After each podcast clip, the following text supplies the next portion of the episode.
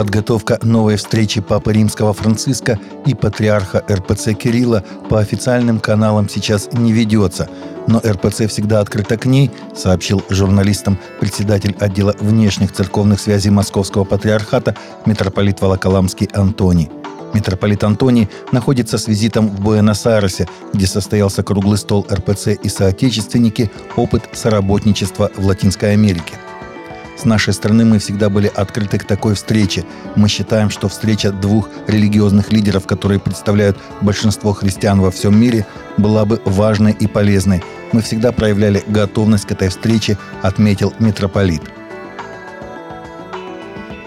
Растет число жертв разрушительного землетрясения, уничтожившего целый регион на границе между Турцией и Сирией. Трагедия происходит на фоне кровопролития, от которого этот регион страдает более 11 лет. В связи с этим католическая община святого Эгидия просит приостановить санкции, сообщает Vatican News. Община святого Эгидия, находящаяся на переднем фронте помощи населению, выразила обеспокоенность участью Мухафас Халеб и Идлиб в Сирии, тяжко пострадавших от войны, куда зарубежная помощь практически не поступает из-за международных санкций, наложенных на страну. Мы полагаем, что настало время приостановить санкции, чтобы как можно скорее способствовать доставке масштабной помощи для населения, изнуренного войной и землетрясением, говорится в заявлении католической общины. С 16 по 19 февраля в Эфиопии в городе Сода миссия «Христос есть ответ» совместно с эфиопскими церквями и служителями проведут масштабный евангелизационный крузейд – Организаторы ожидают 100 тысяч участников, сообщает пресс-центр миссии. В течение четырех дней участники смогут услышать Слово Божие и христианские песни. Организаторы будут молиться об исцелении и освобождении от демонического влияния.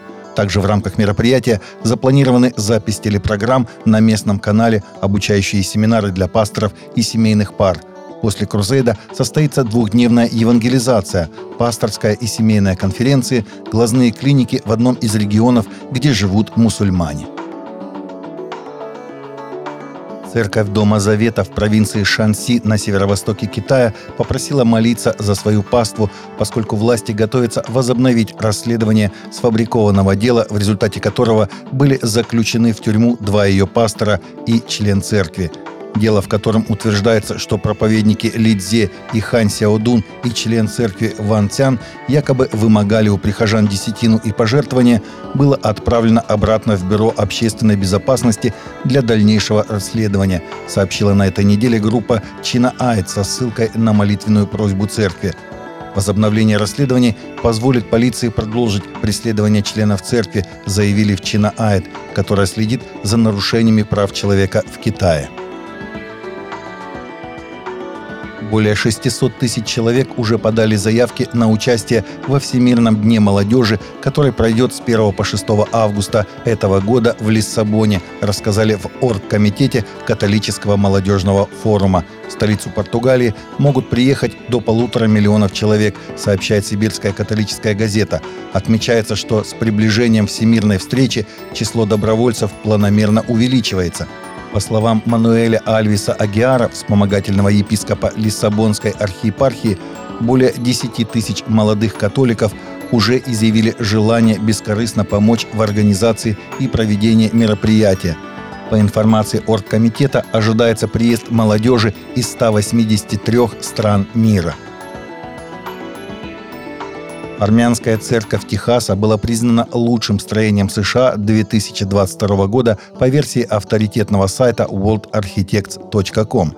Армянская церковь Святого Саргиса, расположенная в Кэролтоне, северном пригороде Далласа, получила наибольшее количество голосов в категории строения года США – Церковь была освящена 23 апреля прошлого года, а первое воскресное богослужение состоялось днем позже, 24 апреля, в день памяти полутора миллион жертв геноцида армян 1915 года.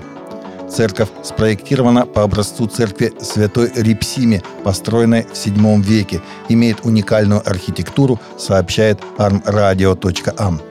Мемориал Мартина Лютера Кинга-младшего был удостоен такой же награды в прошлом году в столице Вашингтона. Таковы наши новости на сегодня. Новости взяты из открытых источников. Всегда молитесь о полученной информации и молитесь о страждущих.